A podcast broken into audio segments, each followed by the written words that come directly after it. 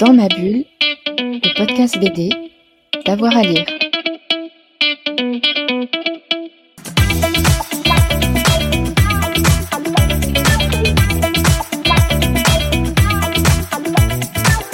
Bonjour et bienvenue dans, dans ma bulle, votre émission 100% bande dessinée en direct du festival Quai des Bulles de Saint-Malo.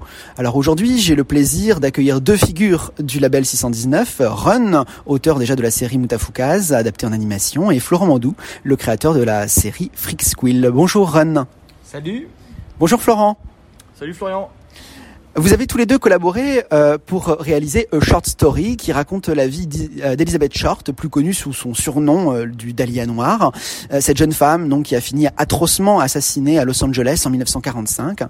Loin de tout fantasme, loin de tout voyeurisme, vous vous concentrez plutôt sur la vie d'Elizabeth Short dans la Californie hein, des années 1940 pour reconstituer l'itinéraire de cette jeune femme qui rêvait d'être actrice et qui a connu la célébrité dans la mort.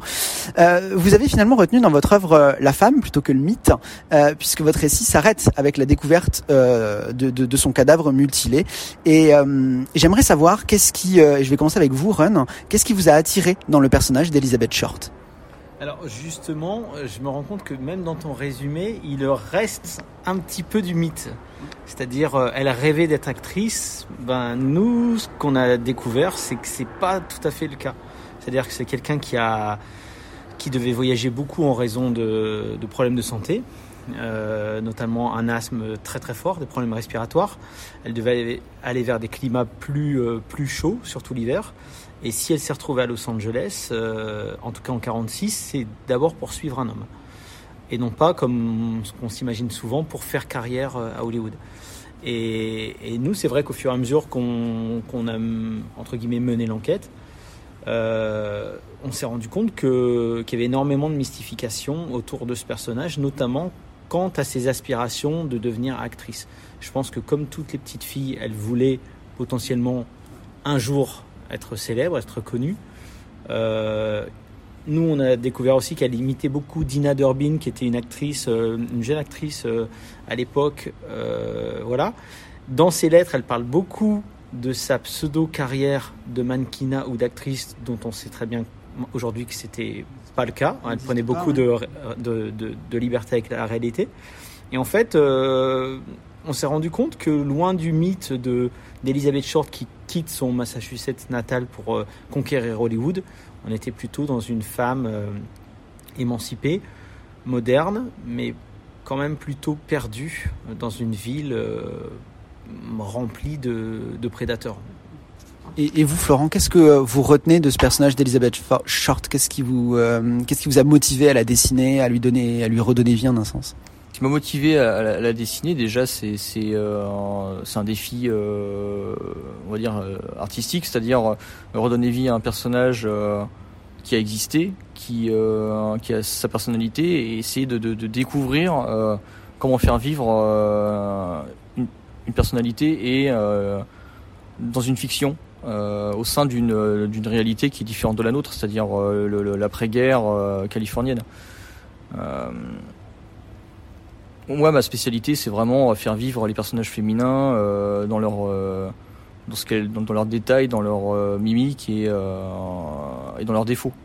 Et, ça, je pense que c'était assez important de, de, de, créer un personnage, enfin de, créer un personnage. De, c'était important de, mettre en scène un personnage qui n'était pas euh, une madone, mais euh, quelqu'un qui avait euh, plein de petits défauts et plein de petites. Un être humain, pas une icône, pas l'icône macabre et glamour qu'on retient aujourd'hui, mais plutôt un être humain avec, avec ses failles et, ses qualités.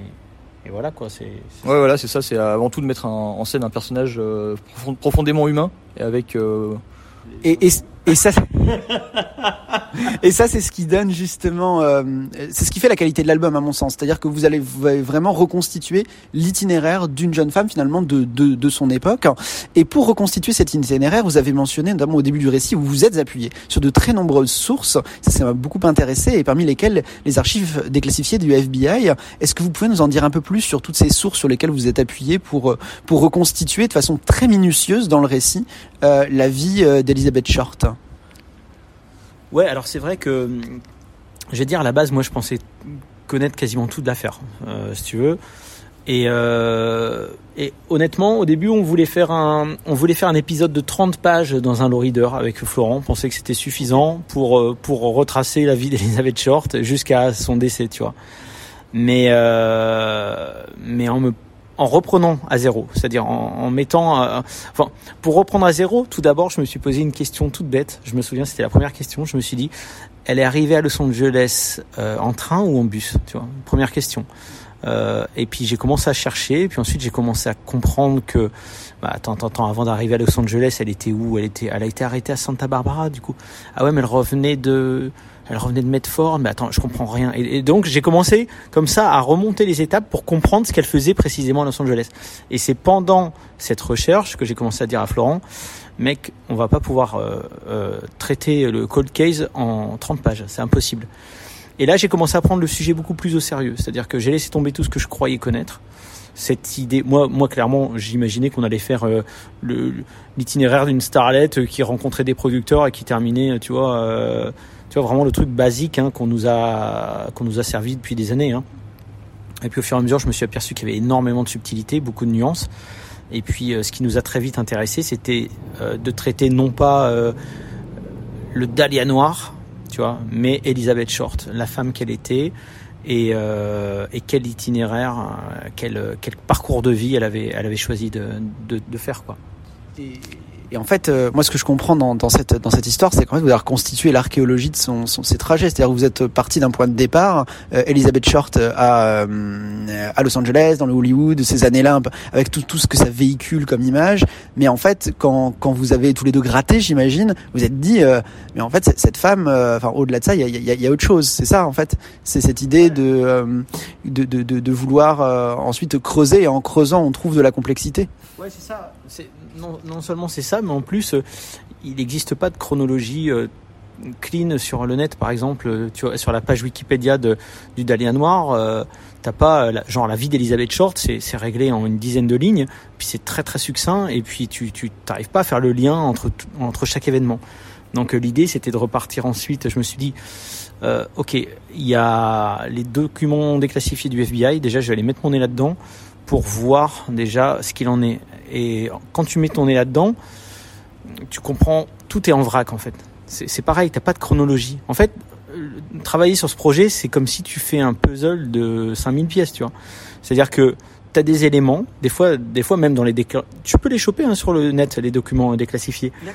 C'est vraiment en vrac, c'est-à-dire tu as t'as des pages, si tu vois pas quoi correspond euh, le personnage, tu sais pas du tout dans quelle chronologie ça s'inscrit. Donc il faut tout reconstituer. Faut se dire, ok, donc ça c'est ça, ok, lui c'est lui. Euh, ah oui, à cette période elle était où? Donc je fais, moi, moi clairement j'ai une frise chronologique qui m'aidait. Et à chaque fois je mettais rencontre avec un tel. Euh, à cette- de telle de telle euh, de telle date à telle date, elle était à cet endroit-là, etc., etc. Et au fur et à mesure, tu reconstitues son parcours. Et, euh, et pour m'aider aussi, c'est pareil, allé euh, sur euh, un site qui s'appelle newspaper.com qui où tu peux retrouver toutes les coupures de journaux de tous les journaux anglo-saxons de 1670 je crois jusqu'à aujourd'hui. Donc tu peux fouiller, tu peux, je pense tu peux y passer ta vie hein, clairement. Et puis euh, et puis aussi des, des, des, des sites comme ancestry.com où là c'est vraiment de la recherche généalogique pour aller chercher les adresses exactes parce que c'est pareil, il y a plein de mystifi- enfin d'erreurs je pense sur internet. Donc là, je sais exactement que de telle date à telle date, elle habite à tel endroit avec telle personne, etc., etc. Et en fait, au fur et à mesure, tu reconstitues comme ça sa, vie, son parcours. Puis ensuite, il y a des sites comme euh, findagrave.com qui sont des euh, où tu sais où sont les pierres tombales. Tu as les dates de mort, etc. Tu peux récupérer aussi les, les nécrologies. Dans les nécrologies, il y a aussi un, résumé de la vie du gars. Donc tu sais ce qu'il est devenu après 1947. Parce que les protagonistes, quand tu chopes les articles de journaux, forcément ça s'arrête à 47. Tu sais pas ce qu'ils deviennent après. Et en fait, c'est tous ces éléments qui te permettent au final une, d'avoir une vision assez globale et puis de, bah, puis de lancer dans, dans le bain, quoi. Mais on découvrait au fur et à mesure. Hein. Ça n'a pas été un travail qui a été fait de A à Z. Et puis ensuite, euh, vas-y Florent, on y va, tu vois. Ça a été euh, pendant qu'on bossait, on, on continuait de découvrir des choses, euh, etc. Quoi. Et justement, euh, on retrouve cette minutie et cette chronologie dans le récit. D'ailleurs, quand on, quand on ouvre l'ouvrage, on voit euh, août 1946, etc., septembre 1946. Donc, on, on, cette chronologie sur laquelle vous avez travaillé, on la, on la voit dans le livre. C'est ce qui fait aussi son, son intérêt.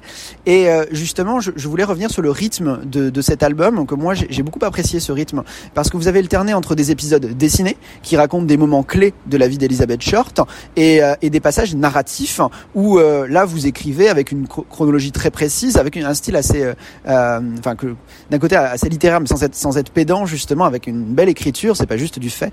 Euh, ouais, d'accord.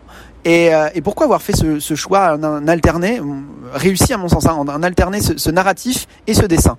Florent, ouais Florent. Euh, en fait, on a on a décidé que on, on, on déclinerait en bande dessinée exclusivement euh, les parties les plus sûres de son parcours. Euh, donc Run a, a épluché les, les, les, rapports de police tout simplement euh, en, les, en, les, en les remettant dans l'ordre, en retrouvant aussi euh, euh, tout ce qui a été fait, enfin ce qui a été retrouvé, vous retrouver autour de, de l'affaire. Euh, les procès verbaux euh, et bah, donc les témoignages en fait des personnes qui, qui ont rencontré Elisabeth et qui ont euh, sous serment qui ont euh, raconté leur, les événements et donc les derniers jours d'Elizabeth Short en fait. C'est euh, et pour autant, si on s'était contenté de montrer ça, en, fait, il n'y aurait pas eu de lien. C'est-à-dire, il s'est passé énormément de choses entre, entre deux, des choses qui sont parfois exclusivement racontables par texte, textuellement, et d'autres qui sont de l'ordre du de la spéculation, c'est-à-dire qu'à chaque fois qu'on a un doute, on précise. Euh, c'est là où euh, l'écriture est très rigoureuse et, euh, et presque scientifique.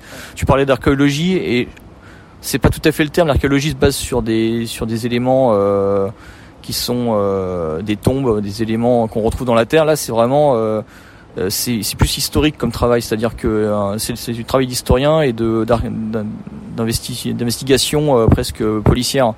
Euh, on prend des témoignages, on prend, euh, on recoupe des informations les unes avec les autres pour savoir euh, quelle est l'exactitude de, ce qui est raconté. Et en fait, et puis aussi dans une BD, ce que tu ce que tu montres dans une BD, c'est ce que tu présentes comme étant la vérité. Tu vois? Donc s'il y a un doute, s'il y a le moindre doute, tu peux pas montrer ça parce que toi tu le présentes, tu, tu vois, tu le mets en scène. Chose qui est possible avec les textes tu vois, cette partie littéraire, ben, parfois quand il y a un doute, c'est clairement écrit. Parfois, il y a même les notes qui disent il y a des versions contradictoires quant à cet événement, etc., etc. Voilà. Et c'est pour ça, comme dit Florent, ce qu'on a décidé de mettre en scène au travers des planches de BD, c'est ce qui était le plus sourcé, euh, c'est-à-dire les interrogatoires de police sous serment, euh, qui sont dans les dossiers euh, déclassifiés du FBI, que tout le monde peut aller vérifier d'ailleurs. J'en reviens euh, euh, au procédé graphique. Euh, Florent, comment est-ce que vous avez procédé pour reconstituer graphiquement ce Los Angeles des années 1940 avec avec un vrai choix de couleurs que que je trouve que je trouve très réussi pour ma part. Hein. On voit vraiment que vous avez joué notamment sur l'esthétique des, des films hollywoodiens de, cette époque. C'est quelque chose qui vous parle cette époque et sur quoi vous êtes fondé pour reconstituer ce, ce Los Angeles de cette époque-là? Alors, je vais être, je vais être honnête, c'est une c'est une, euh, c'est une époque euh, que je trouvais fascinante, mais qui m'a que j'ai jamais fétichisé, dans le sens où j'ai très peu de références là-dessus. en fait, tout le travail d'iconographie et de bibliographie a été fait par Run. Il m'a transmis énormément de données. Euh, par contre, j'ai un héritage dans mon trait de la, Renaissance et, et aussi du travail de, de Frank Frazetta. Et au final, le, travail des Américains aujourd'hui en termes d'illustration euh, est hérité de cette époque. Euh, et, finalement, euh, je pense que là-dessus, on a déjà travaillé avec Run sur un, projet dans le style illustratif des années, de ces années-là. Et, au final, ça allait bien. C'était vraiment, je suis bien rentré dedans sans problème. Après ça, voilà, il y a un gros, gros, gros travail de, reconstitution.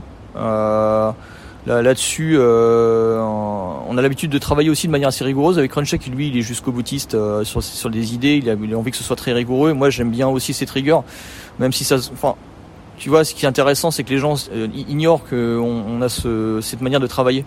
Ils voient notre projet, ils voient nos projets fantasy, ils se disent ouais, bah, c'est de la fantasy, c'est euh, c'est du fantastique, euh, ça demande pas de la rigueur. En fait, en réalité, ça demande une rigueur qui est quasi maniaque. Euh, en dehors de, de, de Freak Squill et de, de, euh, de, Short Story, moi je fais de la reconstitution historique quand même. Enfin, c'est, ça demande de, la lecture, de, reconstituer des. Euh, encore une fois, on parle de reconstitution, on parle de, recoupement d'informations. Euh, les images, euh, des fois, suffisent pas. Euh, à un moment donné, on avait l'image de l'Aztec Theater, elle n'était pas c'était pas suffisant, il manquait des, bâtiments autour et le cadrage qu'on voulait bah, incluait des bâtiments qui étaient pas, qui avaient changé entre temps.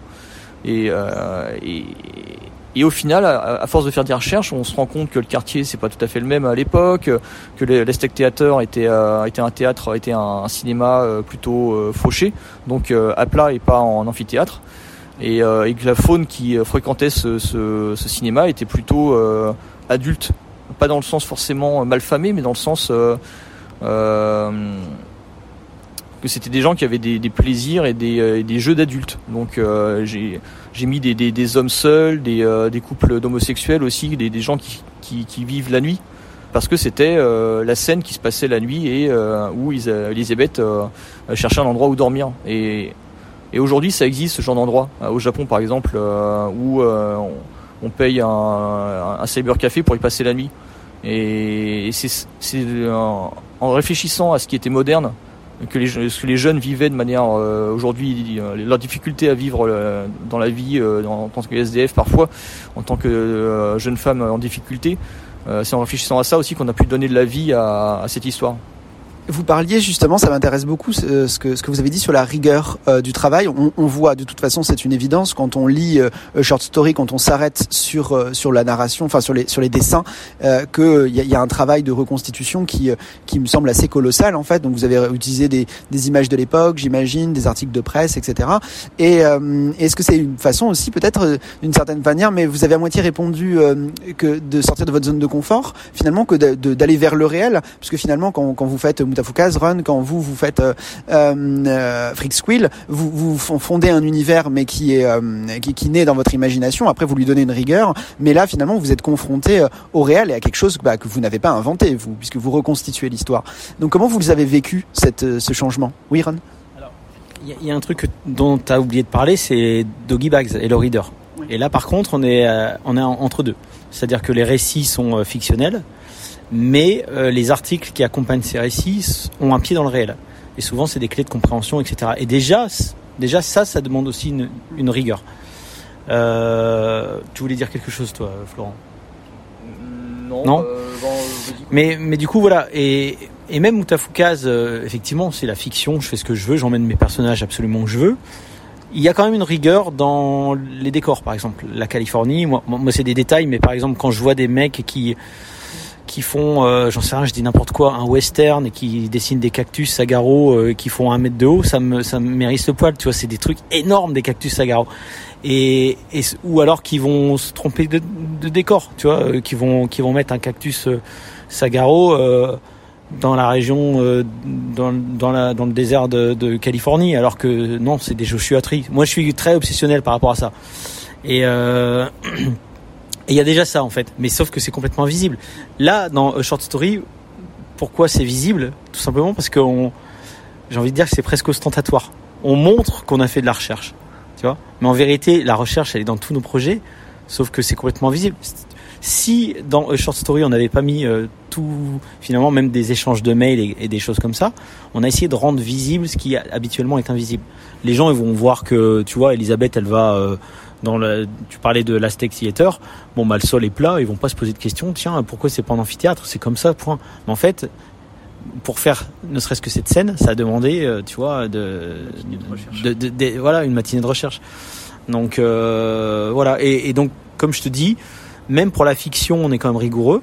Euh, mais par contre, effectivement, pour la fiction, c'est nous qui sommes aux manettes de, de l'histoire, contrairement à Short Story où parfois ce qu'on découvrait nous arrangeait absolument pas narrativement. Et en plus de ça, euh, on, on, là on est sur un livre enquête, un livre réaliste. Et du coup, pour stimuler l'intelligence euh, des lecteurs, il faut clairement euh, être hyper exigeant avec soi-même. C'est-à-dire que les angles morts, il faut pas en avoir parce que tu, tu peux pas euh, montrer un élément qui, euh, qui, qui, soit dissonant, qui soit anachronique. Sinon, tu, euh, c'est comme si tu disais, bah, ce monde n'existe pas en fait.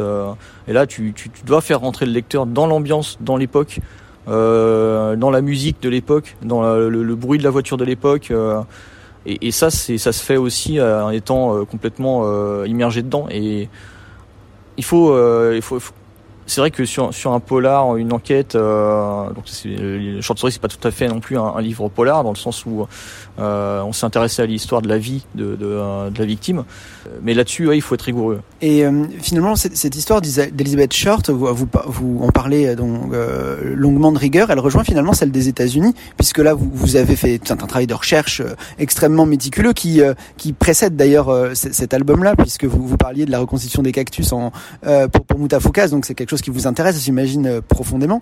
Euh, donc là, on, rejoint l'histoire des États-Unis depuis la crise de 29 dans le narratif euh, jusqu'au lendemain de la Deuxième Guerre mondiale. C'est une façon de, vous plonger, vous, dans cette histoire de, l'Amérique. C'est quelque chose que vous avez peut-être envie de prolonger plus tard, cette histoire des, États-Unis à travers cette figure d'Elizabeth Short?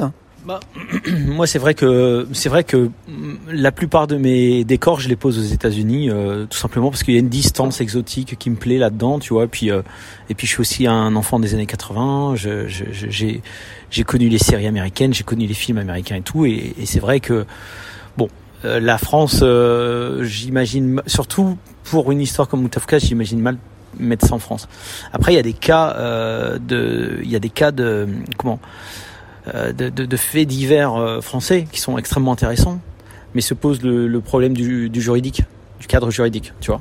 Donc c'est vrai que euh, c'est vrai que short story, on n'a pas cherché à, à, parler particulièrement des États-Unis, mais puisqu'on pose notre décor en 47 dans un dans un bah, dans un dans un Los Angeles d'après-guerre, on est obligé de parler du contexte. Pourquoi il y a autant de militaires, par exemple? Parce que la Californie euh, du Sud, notamment, c'était euh, c'était la base arrière euh, des opérations du Pacifique. Tu vois, mais si tu remets pas dans le contexte, tu sais pas ça, tu vois. Donc c'est-à-dire que si tu si tu lis Short Story en oubliant qu'on est en 47, tu peux te dire mais qu'est-ce que foutent tous ces militaires là? Il y a plein de militaires partout, hein, tu vois. Donc on est obligé d'une certaine manière, ça, participe un petit peu à la rigueur, mais ça, participe aussi à, à, la mise en contexte bah, de parler d'une partie des États-Unis, même si c'était pas le but initial, tu vois. Et, et nous, ouais, ça nous intéresse, ça nous passionne parce que nous-mêmes, on tilte sur des choses qu'on n'avait pas forcément compris avant, tu vois. Et, euh, et, voilà, et c'est ouais, c'est super intéressant. Mais de toute façon, la bande dessinée, euh, tu seras d'accord avec moi. On a, souvent, les gens ont l'impression que c'est euh, facile, on va dire, mais ça nécessite quand même énormément de d'investissement. De, de, recherche, tu vois. Tu dessines, même quelle que soit la bande dessinée, tu vois. Si tu dessines un chariot euh, dans, dans le Far West, ben, quel, genre de chariot, tu vois. Donc c'est c'est de la mise en scène, c'est de l'écriture de dialogue, c'est du dessin, c'est de la recherche. Et en fait, c'est c'est finalement extrêmement euh, chronophage. Hein. Ouais, et stimulant par contre est stimulant parce que du coup euh, bah, t'ouvres un peu toutes les portes euh, tu vois t'es es obligé de toucher un peu à l'histoire t'es un peu euh, obligé de toucher à tu vois la la, la ouais au, la, à, la, mise en scène à plein à plein de choses quoi je, bah, au contraire, je pense que quand on passe par l'image, euh, c'est forcément plus compliqué parce qu'il y a dans le narratif, on peut toujours suggérer des choses sans décrire exactement le chariot. Mais par contre, quand on est sur l'image, on est obligé de montrer les, les détails du, du chariot, euh, surtout si on a si on a un trait euh, un, minimum réaliste. Je, je, je termine en, en, vous demandant vos, vos projets respectifs. Est-ce que vous avez encore un, un projet ensemble pour Low Reader ou alors pour un, un, album que vous souhaitez refaire ensemble? Ou alors est-ce que vous avez des projets individuels, par exemple vous Florent alors en ce moment, euh, j'attaque le storyboard d'un nouveau projet qui serait euh, une nouvelle série sur la, suite de Freak Squill et Funérailles. Euh, et sinon, en dehors de ça, ben, je cherche toujours des idées pour faire un nouveau Massico parce que ça, me botterait bien d'en faire un, autre. Et, je veux dire qu'on s'est bien amusé avec Run sur ce projet. On, a trouvé quelque chose un terrain de jeu, même si tu vois c'est difficile de parler de terrain de jeu parce qu'on voilà, on parle de quand même d'un de trucs euh, de, assez, morbide, mais euh, mais comme tu dis ça se voit et, et je pense que c'est important et, euh, parce que on communique une énergie au, euh, lecteur, au, euh, au projet et, euh, et quand il y a un bon karma sur un projet, quand il y a quand il y a une bonne une bonne réception, quand quand tu vois quand tu vois le projet, tu te tiens en main. Ouais, tu vois, ce bouquin, c'était comme si c'était mon premier bouquin. Euh, quand je l'ai pris en main, je me suis dit mais j'avais déjà fait la bande dessinée avant, euh, j'étais pas sûr quoi, tu vois. Et euh, et franchement, ouais, ça, ça me tente bien de, de retenter l'aventure. Je sais pas ce que t'en penses, Ren. Ouais. Bah, moi, si tu veux, j'ai- tu couperas. moi, si tu veux, ce qui m'intéresse, ce qui me plaît particulièrement, c'est que euh, je vais dire un truc. J'ai toujours eu le sentiment, parce qu'on faisait du divertissement, parce qu'on fait du divertissement. Tu vois, je dis je faisais alors qu'on est en- toujours en plein dedans. Un truc un peu pop culture, tu vois, bagarre, machin, poursuite en voiture, etc. J'ai toujours l'impression que chez euh, dans le métier, il y avait un petit peu de mépris, tu vois, euh, gentiment. Tu vois, le 619,